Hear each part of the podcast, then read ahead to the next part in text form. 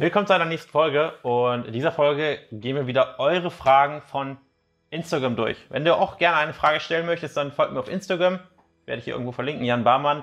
Und dort mache ich regelmäßig Fragerunden. Einfach deine Frage stellen und dann wird ihr eventuell auch hier auf YouTube kommen. Also legen wir los mit der ersten Frage.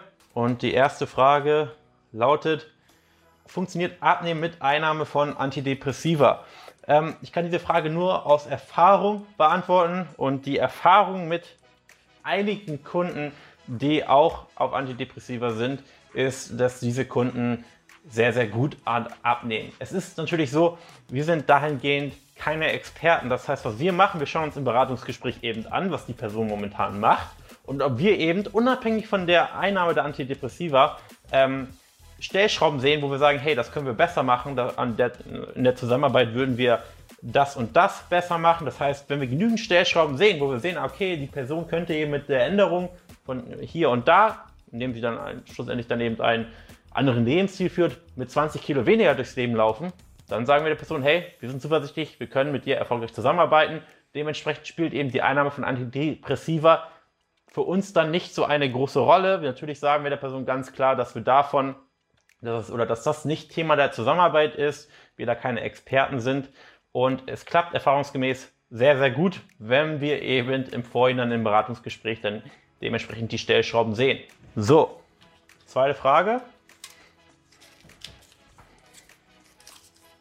Was kann ich tun, um überschüssige Haut beim Abnehmen zu vermeiden? Ja, da kann ich eigentlich eine knackige Antwort geben. Du kannst nichts tun. Es hilft nichts wirklich gegen überschüssige Haut. Das heißt, es gibt diese Aussagen, hey, mach Krafttraining und so weiter. Ja, ja, es kann tendenziell helfen, aber du wirst eine 20 oder 30 Kilo Abnahme nicht komplett ohne Schäden überleben. Es wird immer überschüssige Haut geben. Je jünger du bist und abnimmst, desto größer ist die Chance, dass sich die Haut zurückbildet. Es ist natürlich auch immer eine Veranlagungssache. Bei der einen Person tut es das besser, bei der anderen Person weniger.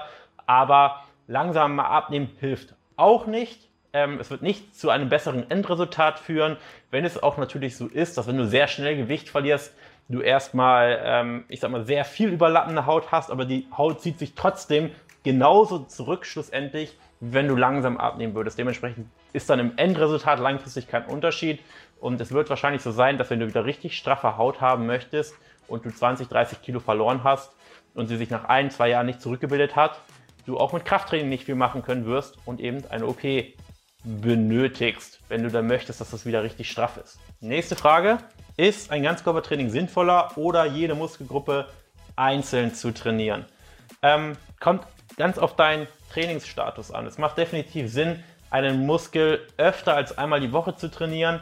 Ähm, wie du das erreichst, ist schon schlussendlich einfach nur sekundär. Du kannst einen Ganzkörpertrainingsplan machen, du kannst auch natürlich jede Muskulatur einzeln trainieren morgens die Waden, mittags den Bizeps, abends den Trizeps, nächsten Morgen den Po und so auch schlussendlich jeden Muskel zwei oder vielleicht sogar dreimal die Woche trainieren. Wie du es machst, ist schlussendlich egal. Es gibt auch kein besser oder schlechter. Es gibt nur einen für dich passenden Trainingsplan, der in deinen Alltag passt, den du eben dauerhaft umsetzen kannst. So, zwei Fragen noch.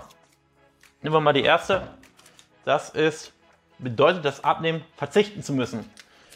Kommt immer darauf an, wenn du unter Verzicht verstehst, dass du nicht mehr alles in dem Maße essen kannst, wie du es vorher gemacht hast, dann würde ich sagen, ja, dann ist es Verzicht, weil du wirst definitiv etwas ändern müssen und du wirst definitiv Dinge anders machen müssen als zuvor. Wenn das für dich Verzicht ist, dann, dann sei es so, aber könntest es genauso gut als Bereicherung sehen, Bereicherung für deine Lebensqualität, dass du nun schlanker durchs Leben läufst, dich wohler fühlst, wieder mehr Aktivitäten unternehmen kannst ohne Einschränkungen. Das heißt, es ist eine Ansichtssache, ob du es als Verzicht siehst oder als Bereicherung. Also sehr viel Einstellungssache und du entscheidest, welchen Lebensstil du schlussendlich führen möchtest, ob du den Lebensstil führen möchtest, wo du mit 50 keine großartige Aktivitäten unternehmen kannst, dich äh, miserabel fühlst, müde fühlst, lethargisch fühlst, jetzt übertrieben gesagt, oder den Lebensstil führen möchtest, wo du noch mit 80 fit bist, schlank bist, dich wohlfühlst und noch sehr viel unternehmen kannst und womöglich auch noch mit deinen Enkelkindern spielen kannst. Nächste Frage und letzte Frage. Wie wichtig ist es, genügend Wasser zu trinken während der Abnahme? Ähm, Wasser hat keinen direkten Einfluss auf deine Abnahme. Das heißt, alle Personen, die sagen, hey, du nimmst nicht ab, obwohl du im Kaloriendefizit bist, weil du zu wenig trinkst, ist natürlich Quatsch. Aber viel trinken wird dir eben helfen, in einem, in einem Kaloriendefizit zu bleiben. Das heißt, tendenziell trink lieber ein bisschen mehr als zu wenig. Damit du zu viel trinkst, musst du schon echt super, super viel trinken und dich krass dazu zwingen.